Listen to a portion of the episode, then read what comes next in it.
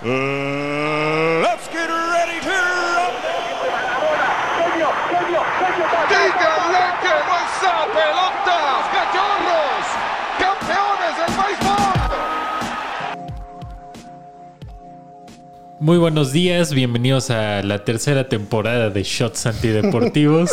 Una temporada muy breve, ¿no, amigo? Sí, la, segunda, temporada fue muy breve. Claro. Fue como de como De de, dos meses más ¿no? o menos, sí. Pero este, esta tercera temporada pues entra justo en la etapa mundialista, ¿no? Un mundial atípico en diciembre Muy que ya habíamos hablado. Sí. Y eh, pues que ya habíamos hablado del mundial del 70, hoy vamos a hablar del mundial del 86. El capítulo de Shots Antideportivos de México en los mundiales, segunda parte. Exactamente. Con Petro. ¿Qué tal? ¿Cómo están? ¿Todo bien, amigos? Tal como lo vio en la primera, en el primer Sí. capítulo de México en los mundiales. Sí, claro, hay que hablar de México en los mundiales y pues aquí con todo el gusto de estar aquí con ustedes, como siempre. Pues ya unos cuantos días de que empiece el mundial, ¿no? Qatar 2022. Y pues bueno, eh, muchas novedades, muchos lesionados. Todo, no hay pretemporada, no hubo partidos de preparación. Apenas el lunes acabaron los partidos en las ligas de manera formal. Ajá. Y pues hay que repasar un poquito el 86 y pues qué les parece si al final hablamos de lo que nos depara en un par de semanas. Exactamente. Yo pensé que lo que nos dejó el América.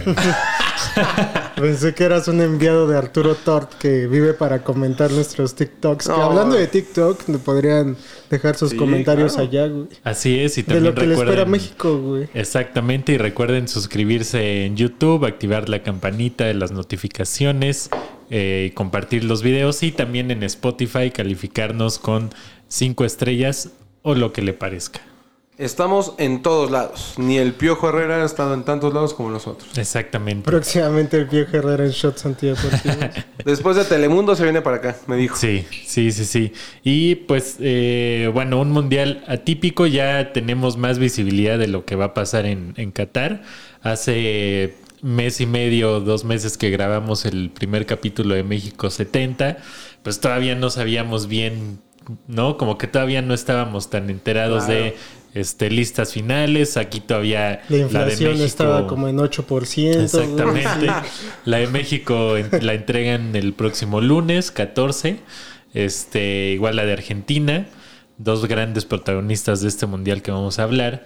Y, eh, y pues también eh, todo esto que decías que apenas el lunes terminaron varias ligas. Sí. La Champions terminó la semana pasada, que se va a volver a jugar como dentro de 10 años la, la siguiente fase. Güey, el- Ya. mi partido que me importa, que es el Bayern contra el PSG, se juega el 14 de febrero. Exactamente, No amor y la amistad, qué barbaridad. Un día antes de Hasta mi febrero. cumpleaños. Un día antes de tu cumple, sí es cierto. Voy a hacer Sí. wishlist, güey, y la voy a pegar en cada capítulo de Shots Antideportivos para que me compren algo. Ojalá golee el Bayern. Ojalá. Ojalá. Lo deseo. Ojalá. Pero bueno, en Este, octavos de final siempre empiezan en febrero. Sí. Sí, Siempre sí, es lo que mamada. pasó fue que se aceleró más la, la fase Sí, de no, grupos, ¿no? Totalmente. La fase de grupos se levantaron en dos meses. Dos meses prácticamente Sí, completitos. sí, sí, sí, cosa que pues al Barcelona le afectó bastante porque no clasificó y Y está a en sus Europa 200 League. millones en inversión. Y este se retiró Piqué. Este, han pasado varias cosas, ¿no? Sí, Eliminaron no, al bárbaro. América, que hablaremos de eso en algún momento. No crea que nos vamos a esconder. El piojo ya no tiene chamba. El Piojo ya no tiene chamba. Y el Tata Martino pues dio una conferencia bastante polémica donde pues deja casi fuera a Santi Jiménez, Qué. ¿no? Sí. Eh, para llevar a Funes Mori. Eh, barbaridad. ya se confirmó que el Tecatito tampoco va, no se recuperó de la No. lesión. Era imposible. Este, Sí. Era, sí, era prácticamente imposible. Raúl Jiménez ya está dado de alta por los Wolves, por el Wolverhampton, pero eh, pues queda en el Tata Martino decidir si lo lleva o no. Y, y pues sí, ahí este, yo, yo antes pensaba que, que muchos jugadores ya sabían desde antes o tenían como contrato de ir a la selección Claro. mexicana por todos estos mitos que pues escuchamos Lo toda la vida. Herrera, ¿no? ¿no? Que lo bajaron del avión. Ese güey ya estaba sentado Exactamente, ahí sí, pero... en Filaries de Aeroméxico, güey, y le dijeron, Sí. bájese, güey. Sí, pero por, por distintas eh, circunstancias que en este año pues tengo la oportunidad de estar más cercano como a este tipo de, de los jugadores, este tipo de ambiente, pues te das cuenta que realmente se enteran hasta el último momento, ¿no? Si acaso un día antes o dos días antes. Yo- sí, para muchos o para los nuevos que no han estado estás- en el proceso de forma completa. Me estás diciendo que, que tu estampa está en el mundial, en el álbum Exacto, del mundial, güey. No otro. significa que vas a estar allá. Exactamente. Exactamente. O si tú crees, o si tú ya eras un seguro de un titular indiscutible, convocadísimo y demás, y de repente dos semanas antes te lesionas. Sí. ¿Qué será peor? ¿Qué dolerá más? o Sí, sea, sí, saberlo un un par de meses antes o, o saber que vas a estar y de repente una lesión llega y te rompe todos los planes, como Mané, como Timo Werner, como, bueno, El poco llevaba- no llevaba jugando nada, pero bueno, igual, este, Raúl Jiménez todavía estaba en la tablita de que si va y no va y parece ser que sí va. Todo parece indicar eso, ya lo veremos en la última lista, que aparte es súper atípico, como una lista antes, ocho días antes de que empiece tu primer partido. Es una locura. Sí, es muy o sea, ni un partido de preparación con el equipo completo, de verdad que esta planeación ha sido escabrosa. Sí. Pero siempre, pues ya lo hemos dicho, siempre México llega así al mundial. Nunca Sí, llega como con una planeación No, que digas cero. buena o algo similar. O no Y llega el del que- mejor momento, como ahora Santi Jiménez lo es, y va a llevar al troncasísimo de... Sí, siempre hay como estos casos que al final Santi Jiménez, pues es nuevo, es un chavo, güey. También se puede apagar en el mundial o le puede pesar el reflector, güey. O sea, tampoco es una garantía. Es como cuando antes decían que por qué la Volpe no llevó a los campeones sub-17, a Giovanni, a Vela, estos güey, eran morrillos, güey. Sí, Santi es, Jiménez eh, también tiene un recorrido de ser campeón en la Liga MX, que bueno, güey, porque lo hizo con Cruz Azul. Sí está Ajá. jugando en Holanda, pero tampoco es como que, ay, sí, güey, se- Sí. vamos a ponerle todo México Pues, atrás. No, todo México atrás, pero sí tiene que estar. O sea, como No, banca sí, tiene que estar. O sea, tiene que estar porque si lo metes media hora, 20 minutos, puede hacer algo. Si Sí, viene en buena el- racha goleadora, trae confianza. Y eso es muy importante. Y seguramente trae más confianza que Funes Mori. ¿no? Que O sea, también es una mamada, güey, ¿no? O sea, la- el último gol de Santi Jiménez, güey, con todas las letras, es un gol que yo vi los comentarios eh, que de todo ese desmadre y dijo, no, qué bueno, más como él, porque este va y pelea hasta el último balón que se le, que se le resbala al portero, güey. ¿Qué es eso? Sí. O sea, es realmente, si estás jugando en una liga top, pero ese balón que se le va al portero es de un Puebla contra Juárez, güey. Sí, Así. de una América contra Toluca en cuartos de final, final. exactamente, güey. O sea, en no- semifinal. sí, no, no. Difícilmente vas a ver esa jugada, a menos de que sea Paco Memo Ochoa, güey, en el Mundial. Sí. Bueno, Sí. en el Mundial no le va mal Ochoa, en donde le va mal es en, en el En América. América, güey. En el club. Que realmente, bueno, no, al rato hablamos del América. Yo ahí tengo un punto. Que se Vamos a vaya Está centrarnos muy en el atorado esto de la América. Está Mundial. Vayan al Sí. psicólogo ya. Vamos a vayan al psicólogo. No, pero también mucha gente dice, Ay, ¿por qué no llevan al Chicharito? Está en un gran momento. Lo dijimos a aquí. Santi Jiménez, etcétera. Pero eh, de las cosas que de repente Faitelson dice coherentes, güey, cuando no se vuelve loco. De- después de cada 100 tweets dice uno 40. Sí, este, decía, a ver, nosotros estamos eh, confiando en que si el Chicharito va a México va a hacer algo, ¿no? Realmente va a pesar a ese, a, a- esa, este, a ese grado de que México pueda avanzar al quinto partido, Ah. porque si nos ponemos a ver a Argentina, que ha llevado a Messi desde 2006, no han ganado la Copa del Nada, Mundo por llevar a Messi, Sí. ¿no? Sí, Han exacto. avanzado, pero Ya, llegaron a la final, ya fueron subcampeones, pero por ejemplo, o sea, no- en el caso de México específicamente, o sea, no por llevar a Vela y a. Chicharito, significa Exacto. que vos a- asegurar el quinto partido. O- ya hemos llevado a los dos y nunca hemos pasado Ronaldo, octavos. Exactamente, o sea, no te garantiza eso y sobre todo, o sea, nosotros le seguimos rogando a dos jugadores que llevan un buen de años en la selección y que con ellos, cuando estuvieron, tampoco pasó nada. Sí. O sea, realmente no pasó nada diferente a lo que estamos acostumbrados a, a ver. Es que vivimos en la idio- idiosincrasia Claro. mexicano del hubiera, güey. sí. Sea, No nos podemos quitar esa estigma que lamentablemente va con todos tus equipos, con todo lo que Exacto. haces en general. ¿Qué Lo- hubiera sido si me lo hubiera pegado al melate? Lo que sí, lo que decíamos el capítulo pasado de Cuauhtémoc, ¿no? Por ejemplo. O sea, claro. realmente hubiera hecho una diferencia en el juego contra Argentina, pues nunca lo vamos a saber. No pasó. Pero, pero también, como dices, de repente vivimos en este ideal de ¿qué hubiera pasado si en vez en el Melate hubiera puesto 23 en lugar de 14 porque fue el número que me faltó? ¿no? Entonces, Sí, Vivimos en muchos multiversos, ¿no? O sea, es Exactamente. como de, ah, pero en el otro universo del hubiera, ahí, ahí sí hubiera ganado Cuauhtémoc a Riquelme. Ah, pues, sí. No lo sabemos. sí, sí. Y pues lamentablemente todos los analistas de deporte, incluyéndonos que no somos analistas, también vivimos en el hubiera, pero por eso en este desmadre estamos hablando de el Mundial de México 86, que ahí sí hubieron muchos hubiera que sí pasaron, güey. Sí, que ya tenemos todos los datos para hablar de eso, ¿no? Ya no vamos a suponer nada porque ya pasó, Porque ya, ya pasó, está ahí la ya está escrito historia. en el pasado. ah, güey. Y este, y ahí, pues, eh, como recuento rápido, pues, eh, como saben, México 86 eh, se dio porque originalmente iba a ser en Colombia. Que este eso no lo sabía. Yo pensaba, siempre he vivido, más bien creo que Olayo Rubio me lavó el cerebro cuando vi la película Sí. de, de- de México en los mundiales. Ajá. Pues pensaba que ya estaba todo planeado para que fuera en el 86 aquí en No. México. Y que se me hacía una de las cosas más brutales porque venías del terremoto, güey. Exacto. Que de todas formas se me hace una de las cosas más tontas que pudo haber hecho el gobierno de Miguel Alemán. De, de este, De- Miguel de de- la Madrid. Miguel Miguel de la Madrid. Madrid. Ajá. Sí. Este, sí, el, el mundial iba a ser en Colombia por problemas económicos, por retraso en los estadios, por este infraestructura. Al final no fue. Y eh, no me acuerdo si un año o dos años antes Un año antes. se hace, se lanza una nueva convocatoria para ver quién puede tomar el mundial. Eh, México levanta la mano y 16 años después del mundial de 1970 México otra se queda con la sede. No es el primer lugar en repetir, el primer país en repetir eh, un mundial. sí. Este, pues un mundial que a fin de cuentas salió bien y que México trabajó a marchas forzadas también en varios aspectos eh, de infraestructura, de, de, este, vialidades, eh, de construir este, sedes para que los equipos se vinieran a quedar aquí. Entre ellos el Club América se construyó justo para que Argentina se hospedara ahí.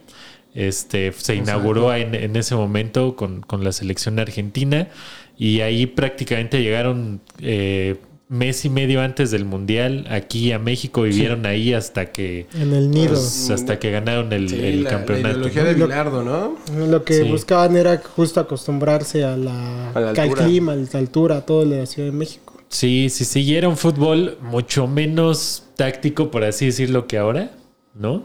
Sí. Tenía sus, ya tenía cosas tácticas muy importantes, pero no tan, tan desarrolladas como es hoy en día. Y este, y pues Maradona, pues ya todos lo, sabe, lo sabemos, fue el héroe del mundial, la figura, llevó a Argentina a levantar la copa, prácticamente, pues esa selección jugaba alrededor de, de Maradona, El ¿no? Diego, sí. Sí, que venía del pecado del 82, que él estaba haciendo unas, una Copa del Mundo de estilo Messi, ¿no? Todo Sí. el mundo esperaba que fuera realmente el Diego, El- el, astro que los llevara a levantar la Copa en España. Y lamentablemente no lo lograron y lo que le, le criticaba la prensa al Diego en ese momento era que no brillaba para nada en la selección argentina. Sí. Y lo que hizo en México, pues le quitó totalmente ese estigma y se recupera Diego Armando Maradona para ser el estandarte, el dios de, de los argentinos, güey, del albiceleste. Claro, de- de hecho todo ese proceso de Maradona para tomar la batuta de ser el hombre importante en el 86, pues comienza desde que llega al Nápoles. O sea, desde ahí el güey se clava mucho en la cabeza de que va a ganar el mundial, va a ganar el mundial. Y tiene que ganar el mundial para demostrar que él es el mejor. Y se prepara físicamente de una manera brutal para esos tiempos, obviamente. Eh, tiene su propio pre- preparador físico, entrena fuertísimo. En el Nápoles empieza a ganar un nivel brutal. Porque hay que recordar que cuando llega a Italia, pues no le va de la mejor forma, porque obviamente el Nápoles no era el mejor equipo. Pero cuando empieza a agarrar ritmo y Diego más confianza y se empieza a acostumbrar a las patadotas que en ese entonces había en la liga italiana, pues se vuelve un roble, ¿no? Se vuelve alguien que empieza a aprender a eludir justamente todas esas entradotas. Y por eso en el Mundial lo vemos tan ligero driblando, tuc, tuc, tuc. Pero Sí. porque todo eso ya lo vivió en Italia, le estuvieron macheteando duro y por supuesto que tuvo que cambiar su estilo de juego a su forma, a su único estilo de, de Dios, para poder llegar a ese nivel que llegó de una forma brutal. Y, y llega igual con todo el equipo, llega un mes y medio antes y se van a hacer pretemporada a Colombia, y por eso avientan unos amistosos bien raros a Argentina, de hecho a Argentina le va re mal en la pretemporada Y todo el mundo en Argentina empieza a dudar de Bilardo, de si realmente él era el técnico indicado o de qué iba a pasar con la Argentina en el Mundial del 86, porque nadie apostaba que Argentina iba a ganar el Mundial del 86 con todo y Maradona. Eso es una historia brutal.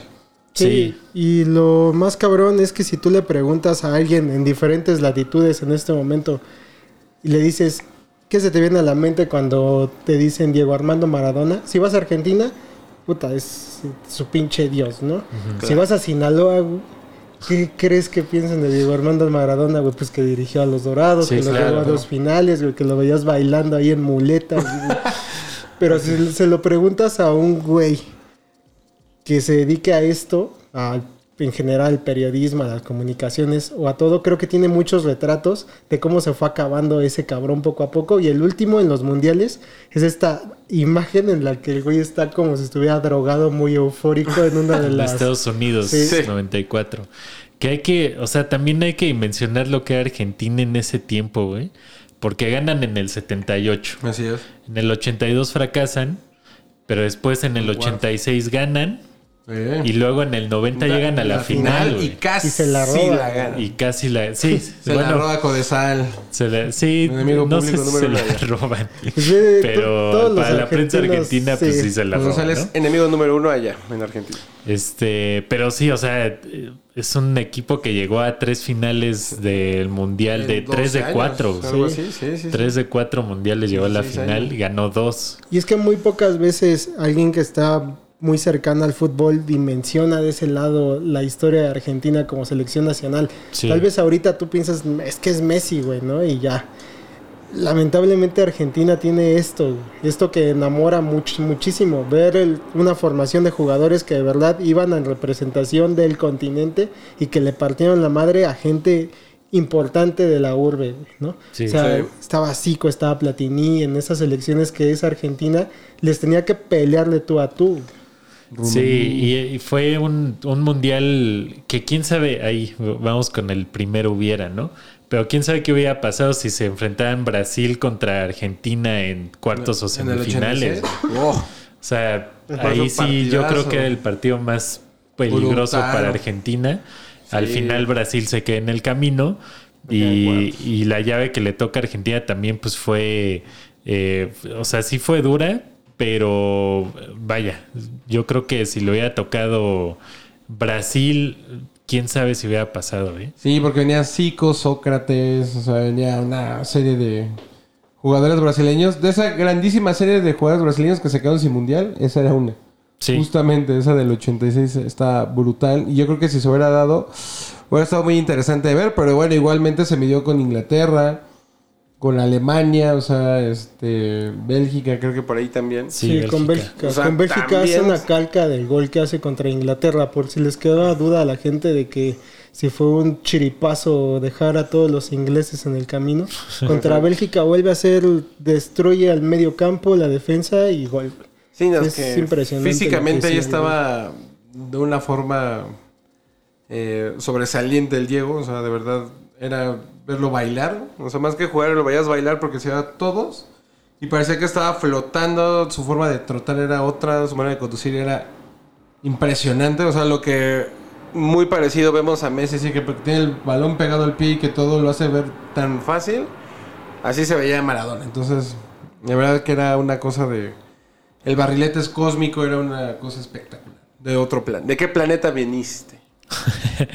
Y eh, pues a México, eh, ¿cómo le fue en ese, en ese mundial? Pues se quedó en cuartos de final, perdió contra Alemania, Alemania penales. en penales, En 4-0, el- en- 4-1 en en el Universidad de. Monterrey, si no me equivoco. Sí, que ahí por un error de cálculo eh, de los organizadores, pues en vez de que le tocara a México jugar en el Azteca, le tocó jugar en, en Monterrey, ¿no? Así es.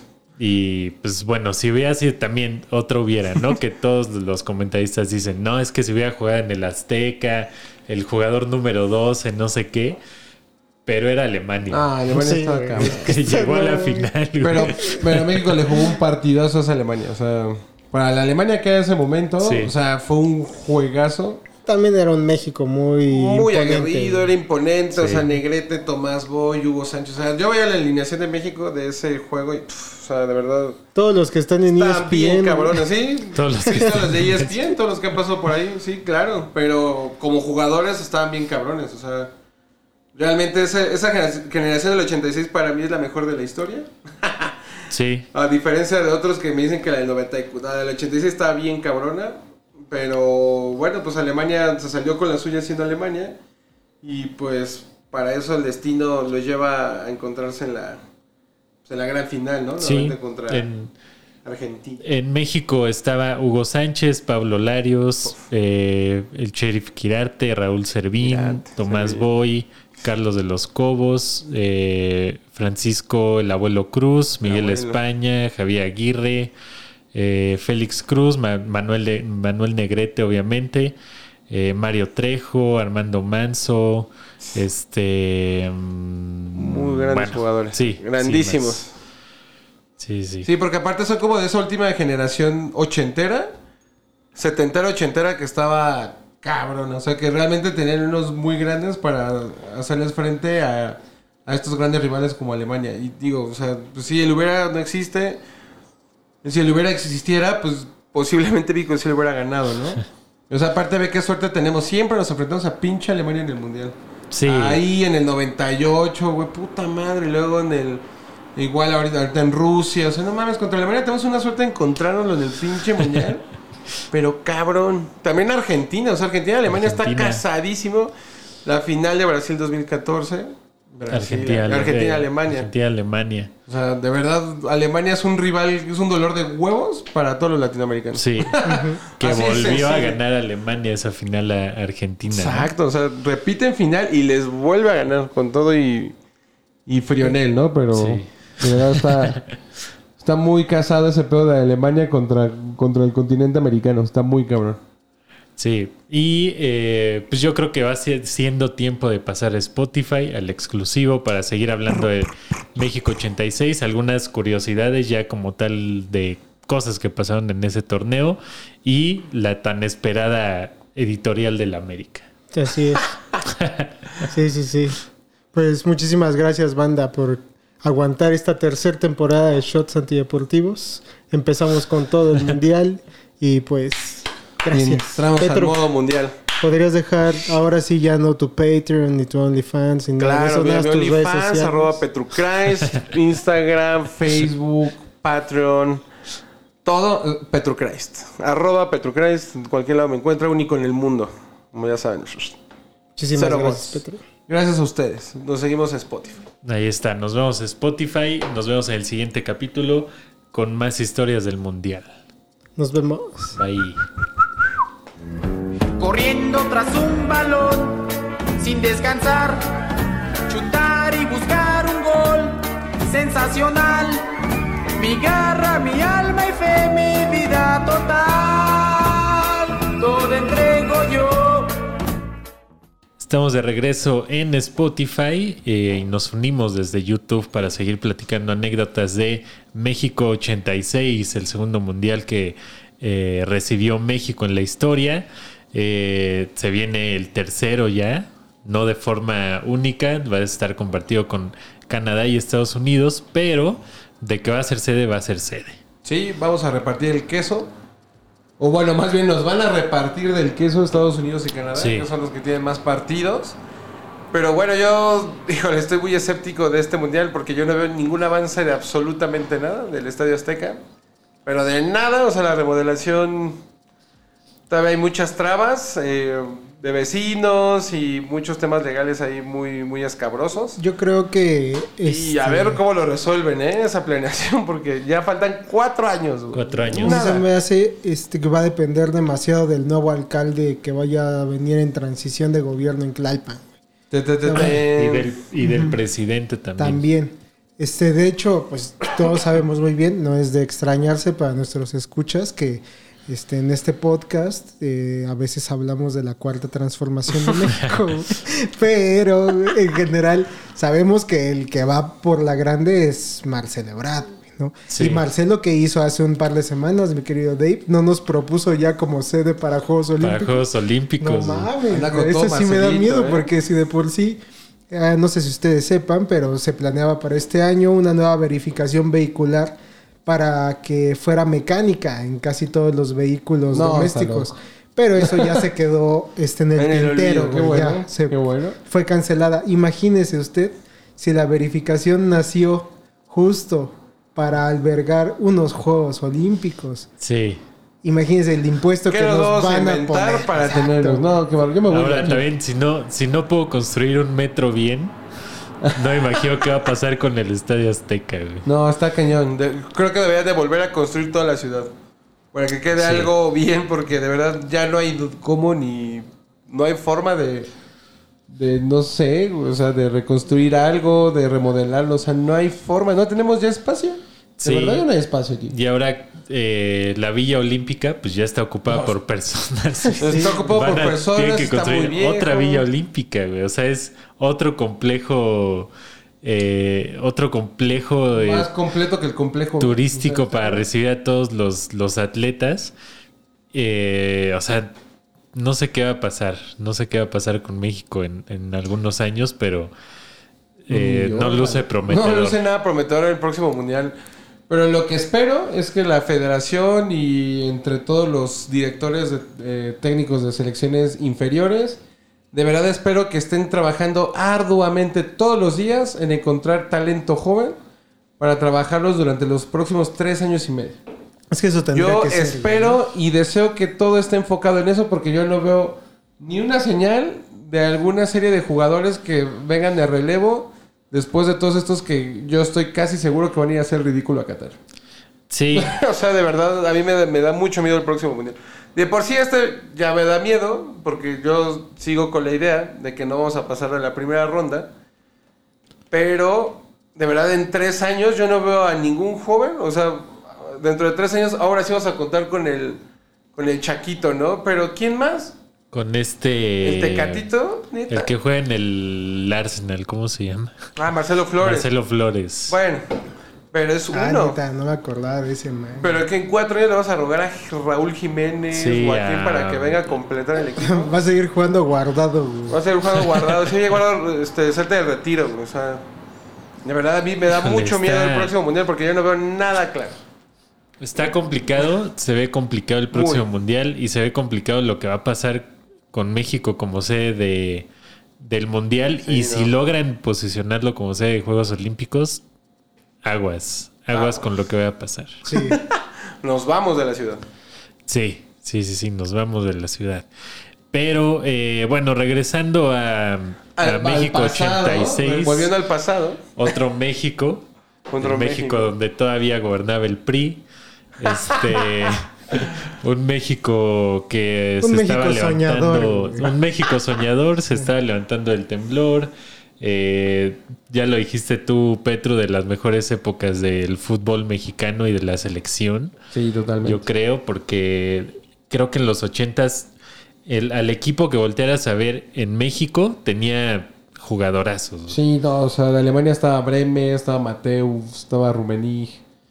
Eh, pues en Argentina, pues Maradona, Valdano, Burruchaga. O sea, de verdad eran equipos muy imponentes. O sea, los ingleses también, también venían durísimos. Luego con toda la guerra de las Malvinas, que se enfrentan en cuartos de final en, a Argentina. Ese fue un duelo de sangre. De sangre, donde ocurrió de todo. Este, Team Sangre. Totalmente. y, o sea, Brasil con Zico, con Sócrates, con Jairzinho. O sea, de verdad eran equipos tremendos porque venían... Todos esos equipos tremendos venían más maduros por lo que había pasado en el 82. Que en el 82 habían llegado esos mismos, pero en el 86 todavía llegaron en el mejor nivel. Sí. O sea, sí, llegaron sí, en un sí. nivel más compacto, donde cada individualidad ya llegaba más seguro, con un peso específico muy importante. Y sí se veía una evolución futbolística bastante clara, eh, muy imponente. Eh, sí hay una diferencia de, de físico de, de la Argentina 78 a, a México 86, sí hay una diferencia muy fuerte. Eh, ya el fútbol se juega a otro ritmo, con otro tipo de táctica. Y, y a pesar de que todavía había muchas individualidades, ya había más orden táctico de lo que tenía que hacer cada quien. Por lo menos ya veías más compacto medios campos, funciones de laterales, etcétera, cómo tenían que cubrir los espacios, pero pero sí, el Mundial del 86 a mí se me hace tremendísimo el nivel de juego, nivel de equipos, o sea, México también era un equipote, o sea, era un equipote que casi elimina a esa Alemania. Este, de verdad, de los mejores mundiales a nivel futbolístico por lo que nos cuentan. O a mí Sí. me cuentan mis tíos o, o mi papá, o sea, de verdad, el 86 fue una locura, o sea, fue una fiesta, así como lo fue en el 70, o sea, hemos, hemos albergado los dos mejores mundiales de la historia, eh, junto con Francia 98, que para mí después del 86 es el mejor mundial, y que para mí no ha, no ha habido otro igual al del 98. Entonces creo que esos tres son los más brutales. Sí, En cuanto a y nivel de aparte, aparte el- lo que siempre presume México y el Estadio Azteca de que se consagraron los dos mejores jugadores de la historia, ¿no? Los, los que para muchos son los mejores jugadores de la historia, que son Pelé y Maradona. Exacto. Eh, en su en su prime los dos, este, o sea, jugando con selecciones que sí, mucho se habla de que Maradona eh, llevó solo a la selección, pero no es cierto. O sea, alrededor tenía Sí, jugadorazos. Al ¿no? Cabezón, tenía Cabezón Ruggeri, Sí. tenía este... Pues acuérdense de lo que pasa con Pasarela, que está también dentro de las curiosidades del, del Mundial, que se pelea muy fuerte con Milardo y lo termina echando del equipo. Sí. a un mes del mundial. Entonces todo el mundo andaba. Por eso en Argentina, por lo que me cuentan eh, y por lo que me cuenta un muy buen amigo argentino, que le mando un, un afectuoso saludo a, a mi amigo el buen Dinu, a Dinucci.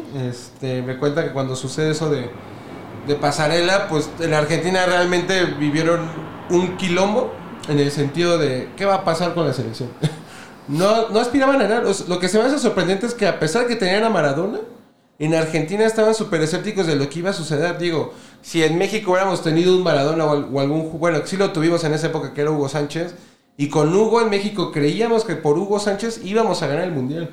Tú le preguntas a, a tus tíos o a sus padres, a sus abuelos, este, les preguntan ¿qué, qué, qué pensaba el, el aficionado mexicano previo al Mundial del 86, de verdad teníamos la ilusión de que íbamos a ganar el Mundial. O sea, no solamente era el- ir por el quinto partido, llegar a semis, no, era México ganar el Mundial porque está Hugo Sánchez. Porque Hugo Sánchez venía fuertísimo del Real Madrid y creíamos que Hugo nos iba a resolver todo el pinche Mundial solo. Y metió un gol a la Santi Y metió Jiménez, un gol.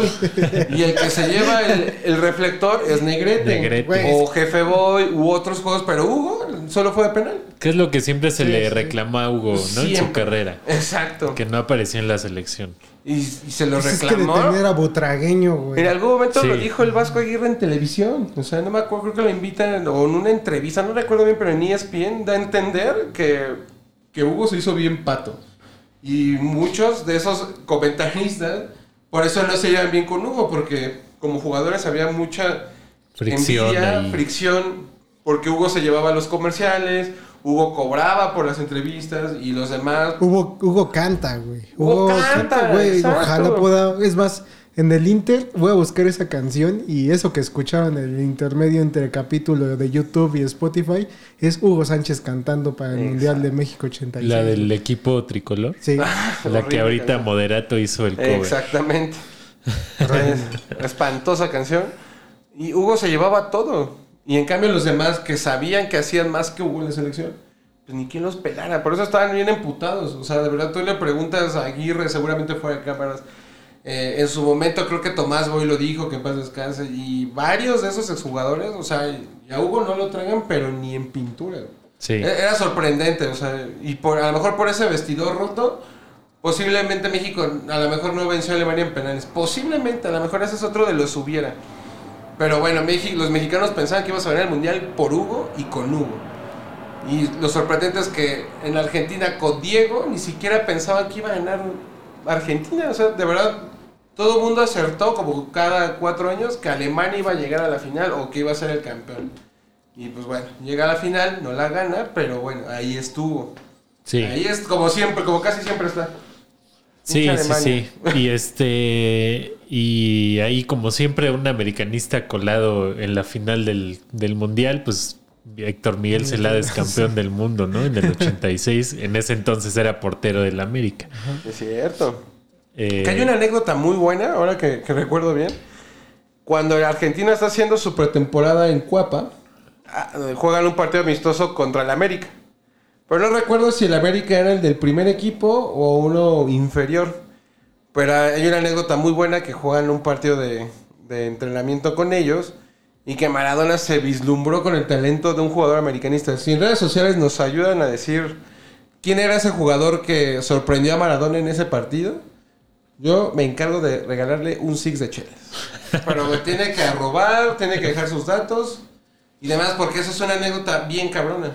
Ahí Y- está. Y existe, ahí está. Y, y si no me equivoco, hasta la corrobora el mismo Alfredo Tena. O sea, varios jugadores de la América dicen, güey, cuando Maradona vio jugar a este cabrón, Maradona fue y dijo, pibe, ¿tú qué haces aquí jugando? Tú tenías que estar en Europa rompiendo. Estás muy cabrón. Sí, Así. así, que Así este, anécdotas hay un chingo. si tú estás viendo este extracto de audio con un pedazo de video Exacto. en, TikTok, En Instagram. en, en Instagram. Te estamos Este- poniendo la cuenta que tienes que arrobar y que te va a dar un cartón de chela. Un six. Me pongo guapo. Y eh, pues ya pasando a curiosidades del- de este mundial, pues hay datos raros que de, de repente pasan en cada Copa del Mundo. Eh, Irak, por ejemplo, clasificó al mundial sin jugar ningún partido eliminatorio. Es algo que normalmente hacen los, los equipos que son sede del mundial, que le va a pasar a México en este próximo, eh, en esta próxima Copa del Mundo. Pero eh, Irán no jugó ningún partido porque estaba eh, en guerra, ¿no? Entonces, este, pues no, no podían jugar, sin embargo, clasificó. Típico de Medio Oriente. Típico de Medio Oriente. Un pan de cada día, casi, casi. Eh, se marcaron un total de 801 goles en, en los 308 partidos de las eliminatorias. A la madre. Eh, bastantes, bastantes Sí. goles. Eh, Bulgaria y Uruguay avanzaron a la serie de octavos de final sin haber ganado un partido de la primera ronda.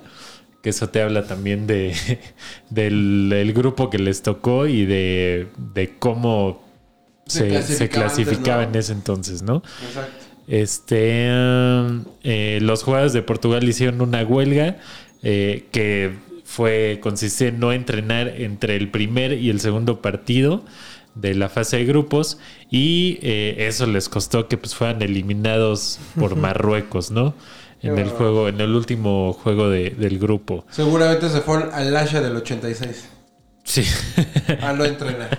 Al bar bar que ya existía. El, el defensor de eh, Irak, Samir Shaker Mahou, eh, fue suspendido por un año por escupirle al, al árbitro eh, del partido contra Bélgica. Qué fino. Qué, Qué fino. fino. Qué buena pronunciación, Mustaine. Gracias, muchas gracias. Eh, también Cayetano Rey se convirtió en el primer entrenador en ser expulsado en un mundial. Esto fue por meterse al campo a protestar en el partido contra Bélgica. Y el eh, uruguayo José Batista fue expulsado del partido contra Escocia cuando apenas corrían 56 segundos del partido. Ah, Sí, el mundial se caracterizó por tener un chingo de pifias arbitrales, ¿no? O sea, creo que Sí. No nada más, yo me sabía nada más la de la mano de Dios, ¿no? Este, esta expulsión al, desde el minuto de juego, creo que también se lleva un merecido premio, güey, de shots antideportivos. Sí, y creo que eh, este mundial también fue eh, un parteaguas en, en los medios, ¿no? También se le dio mucha cobertura, como pasó en México 70, que fue el primer mundial que, vimos a color, pero creo que en México 86 fue un mundial que México se encargó también de presumirlo mucho y de hacer mucha cobertura alrededor de, de eso. Pero sí fue un mundial muy mediático también por Maradona, por todos los jugadores que, que estaban, por Hugo aquí en México, eh, por todo como el, la fiesta y el colorido que le dio México al mundial, ¿no? Sí. Sí, pues ahí, la verdad, de toda esa parte, tengo entendido que se encargó mucho Televisa. Sí, Entonces, este. Pues desde ahí también es un parteaguas de. Pues de la evolución del producto en lo que se fue convirtiendo en la selección y como lo conocemos al día de hoy. Obviamente ese proceso se ve cortado con el tema de los cachirules en el 90, pero o sea, desde ahí como que ya empezaba así la selección puede aspirar a esto. Sí. Hacer esto para los mexicanos. Pues es que Entonces, fueron- desde ahí, o sea, y desde ahí no llegamos al quinto partido. Sí. Justamente cuando pensaron en hacerlo un, un producto de aspiración y de sueño y de que México es mejor que todos, ahí es donde Pero yo pum, creo que, más bien a nivel futbolístico es una farsa, ¿no? Pero a nivel marca, es, Ah, claro. es, eh, creo que si lo volteara a ver Alemania, Argentina, España, Sí. dices, güey, estos güeyes en el 86 tuvieron una idea. Y ahorita, más de 30 años después, han consolidado una marca de un equipo que nunca gana, pero que todo el mundo cree que va a ganar.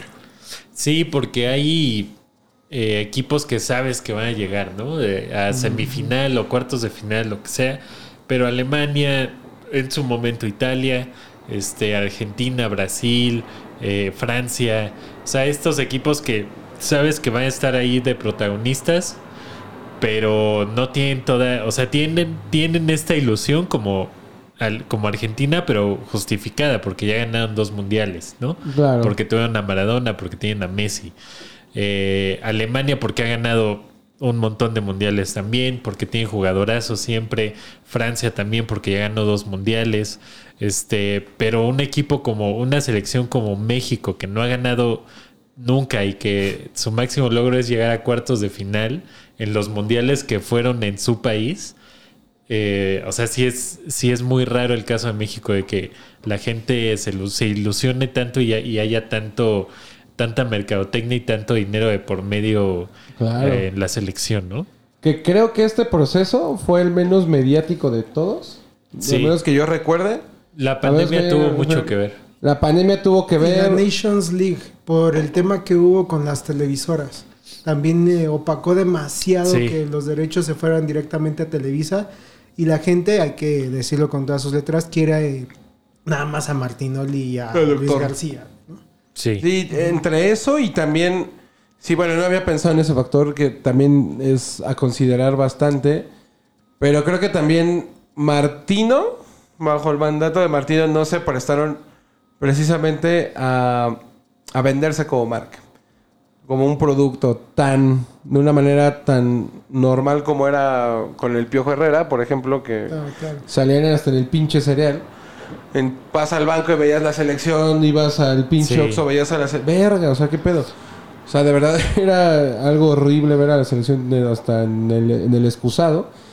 Pero con Martino también bajó eso mucho. O sea, sí bajó porque creo que también una de las condiciones de él cuando llegó fue de... Sí entiendo que es tu producto, pero también es mi equipo. Entonces, primero es equipo y luego es producto.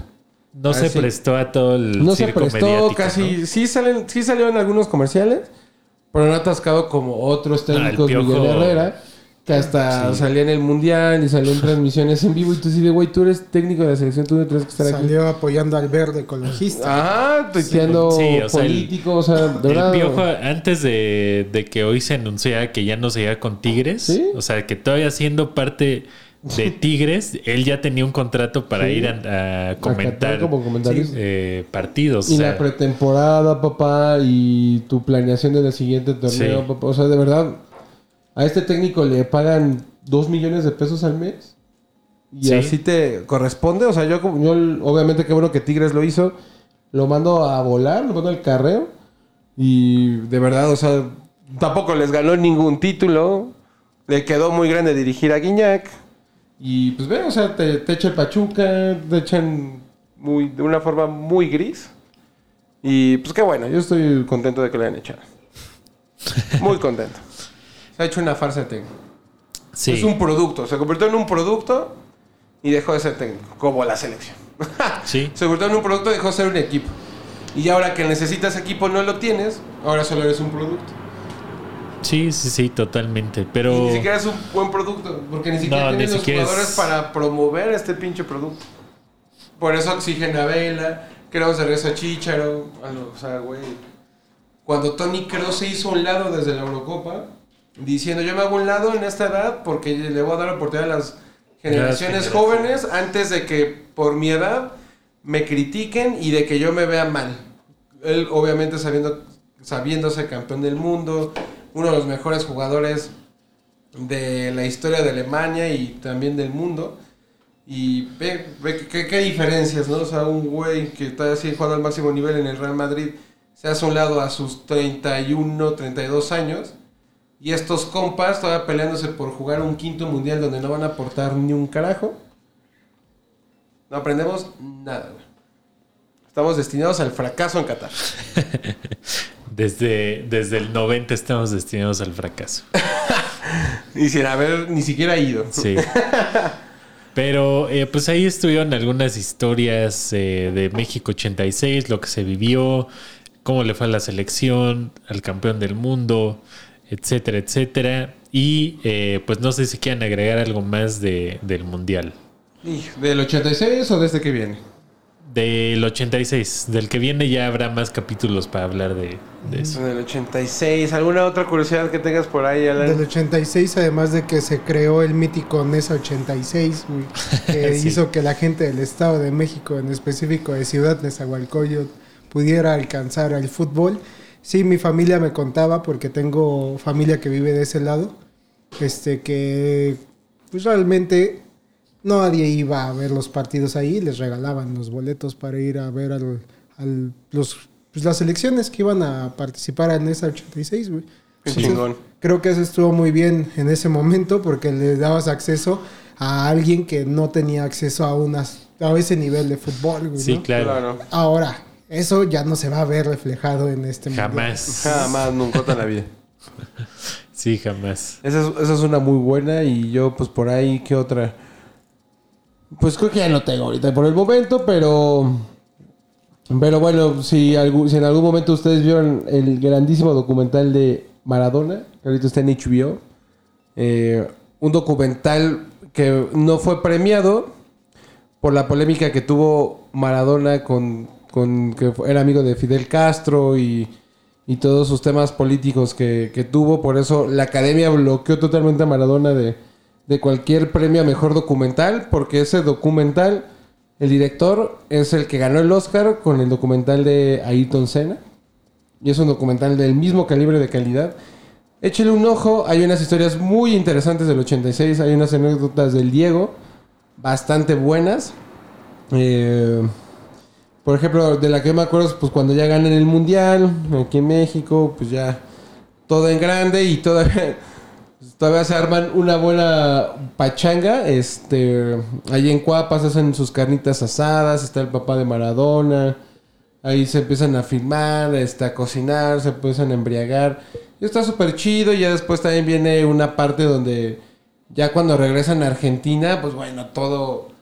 Todas las casas de Argentina están repletas, incrédulas, reci- recibiéndolos como héroes. O sea, de verdad. Así, creo que es una de las historias más fantásticas como una selección campeona del mundo donde no esperan que fueran a ganar. La terminan ganando y terminas regresando como Dios. Sí. Sí, sí, es, es el de Custurica, ¿no? El de Mir Custurica.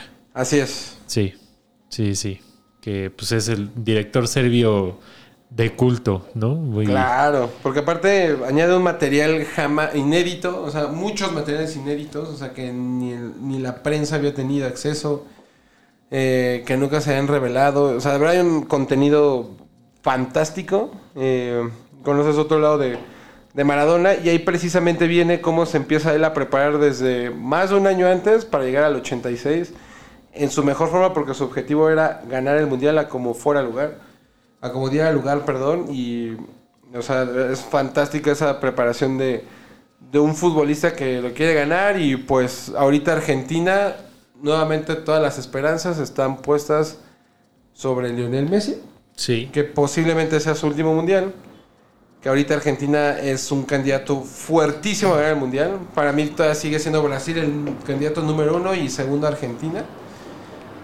Posiblemente la final sea Brasil-Argentina. Muy posiblemente esa sea la final. Puede ser que se repita la final de la Copa América. Y pues Brasil viene fuertísimo, pero también Argentina trae un nivel de confianza y de compromiso como creo que no la había visto desde el 86. Sí, también llega Eso con lesionados Argentina, ¿eh? Llega y llega con lesionados y con algunos jugadores que ya no van a ser convocados. Lo Chelsea es una Lo baja muy importante para, Para que el grupo pase México y Arabia Saudita. Sí. No aprendes, Alan, ¿de qué estamos hablando? Este, pero pues sí, a ver qué pasa en el mundial. Ya habrán más capítulos, obviamente. Eh, se viene prácticamente un mes y medio De, cobertura casi de diaria de cobertura. shots. De shots antideportivos. Dependiendo de lo que diga el productor Alan, Alan Morgan. Así Estaremos es. haciendo pijamada, transmitiendo partidos en vivo. Transmitiendo desde la casa Adidas. Desde el FanFest. Desde el FanFest, ¿qué sorpresas habrá en shots? Así es, vamos a, vamos a ver qué, qué armamos para el mundial. Pero, pues ahora sí, ¿qué le pasó al América? ¿Desde cuándo, hermano? ¿Desde cuándo? ¿Desde De- que perdió con Pumas en liguilla? Desde, desde que fue hace como tres semanas, ¿no? Tres semanas que no grabamos shots.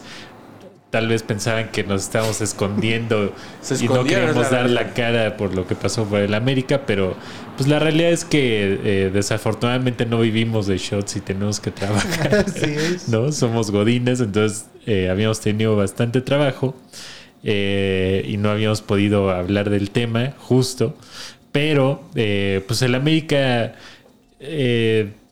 yo aquí lo dije varias veces, eh, no, no lo veía para campeón sólido. Eh, la defensa siempre daba mucho que desear y a fin de cuentas fue lo que falló. ¿no? Emilio Lara, Cáceres, Ochoa, este, sobre Ochoa, eh, pues, eh, o sea, tan, tan falló Ochoa como falló Lara, como falló la delantera. O sea, todo el equipo falló. No, no le puedes echar la culpa nada más a dos jugadores cuando los de enfrente tampoco hicieron nada por, por meter goles. Entonces, eh, pues nada, o sea, un proyecto que se veía fuerte, pero pues encontró a un Nachito Ambriz que pues le ganó la partida a- al Tano, ¿no? Tácticamente. Sí, pues la verdad, el único técnico que conoce de pies a cabeza en América en el fútbol mexicano creo que actualmente es él. Hace no mucho los dirigió, conoce a la gran mayoría del equipo. eh, y pues les puso un freno que estate quieto bastante bueno. Sí, Que al final le sirvió para muy poco. Porque se Sí, lo claro. ultra humillaron en la final. Pero bueno, hablando específicamente de ese América Toluca, la verdad es que les jugó por nota. El Toluca jugó obviamente de una manera ordenada. Y no sé si te acuerdas, Gusten, que el primer partido de esta temporada al que fuimos, que todavía fuimos con el buen ex fue contra Toluca. Javidú, fue América Toluca, jornada 3 o 4, no Sí. recuerdo bien. Y que el América apenas y ganó 1-0. Sí, con gol de último minuto. Un gol de último minuto del cabecito, no sé de quién chingados fue ese gol. Pero les costó un huevo ganar al Toluca. Ese Toluca no venía nada, no tenía todavía nada que ver con el que llegó a Liguilla, porque venía muy frío, venía Sí. troncón. Jugaron con uno menos, creo que desde el minuto 30, algo así. Y, se les, y ahora sí se les complicó un buen jugar contra el 10 del Toluca. Y vean, en Liguilla se vuelven a enfrentar y paras para afuera. Pues sí fue un buen sopetón de... Ahí fue la experiencia del técnico más que de otro. Yo la verdad por un momento sí creí que el América iba a llegar a la final. Eh, venía metiendo un chingo de goles, pero creo que también algo que les pesó mucho fue haberle metido como 12 o 13 goles al Puebla. Creían que ya iban a Sí, ganar ya. y venían muy alzados. Venían muy seguros de que el Toluca era un trámite y para afuera. Sí, que contra Toluca tuvieron muchísimas oportunidades de anotar gol. O sea, hubieron eh, todavía la que le anulan a Henry. Antes hubieron de Fidalgo, de Cabecita, de Viñas, del que me digas, tuvo oportunidad para anotar gol y Sí. ninguno. Ahora, Ninguno ahora el problema es que no generan. Ahora generan, pero ahora sí fallaron un buen. Exactamente, exactamente. Creo que lo único que tengo que decir al respecto es que justo una semana antes de que fuera el América Toluca, le había comentado a David en corto comiéndome unos tacos con él. Le dije, la única forma en la que esta América lo va a perder es si se equivoca Emilio Lara. Porque lo que hizo contra Pachuca fue ganando por un global abultado. Sí. Digo, contra Puebla. Este, fue por un global que ya tenía manejado el América.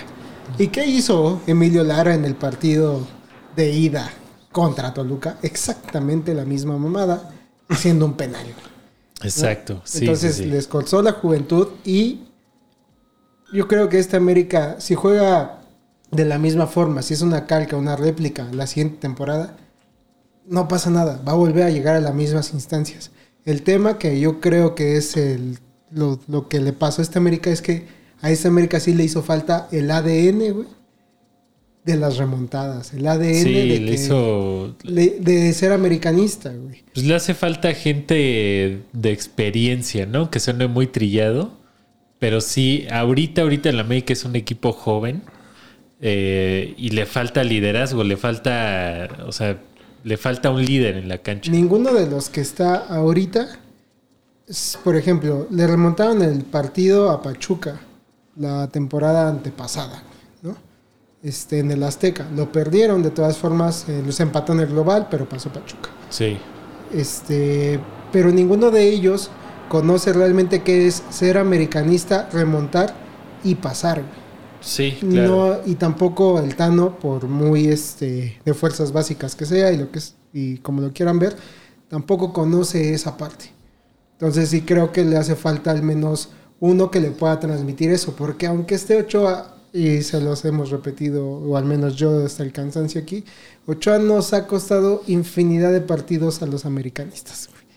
Entonces, ahorita yo digo, uff, no lo fui de los que dijo, qué bueno que no llegamos porque si no Pachuca este, nos metía a 20, güey. No. Yo sí creo que a esta América sí le hubiera ganado al Pachuca. Y que se encontró contra Toluca porque Nachito Ambriz fue más técnico que el Tano. Sí, sí, Bueno, sí. acuérdate que el Uberia no existe, ¿vale? Exacto. Exactamente. Es que ustedes americanistas viven en el multiverso americanista.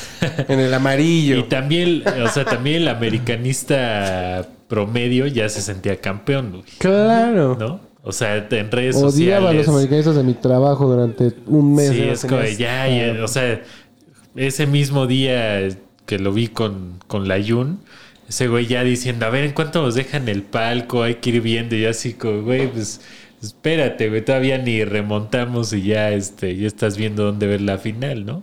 Qué o sea, eso pasó, ah, creo que a modo general, ¿no? Sí, sí, sí. Agrandados. Es que cuando juegas, cuando juega- juegas de esa manera, güey, es que le pasaste, lamentablemente fue eso, güey. Le pasaste por encima a 17 equipos. güey. Sí, claro. Y es lo que decíamos ese día, que eh, creo que fue cuando vino, la última vez que vino Marco, ¿no? Cuando hablamos del América, que era, si la lógica del fútbol, eh, si la lógica existía en el fútbol, el América saldría campeón, pero sabemos que en el fútbol lo que menos hay es lógica y el fútbol mexicano menos todavía. Entonces, eh, pues sí, fue lo que, lo que pasó, que, que Nachito pues le ganó la partida al Tano y pues estos güeyes también se cansaron de fallar todas las que tuvieron en la portería. Aprendan americanistas a ser humildes algún día. No sé. Los partidos se juegan y luego se hablan. Pero pues ahí estuvo ya el...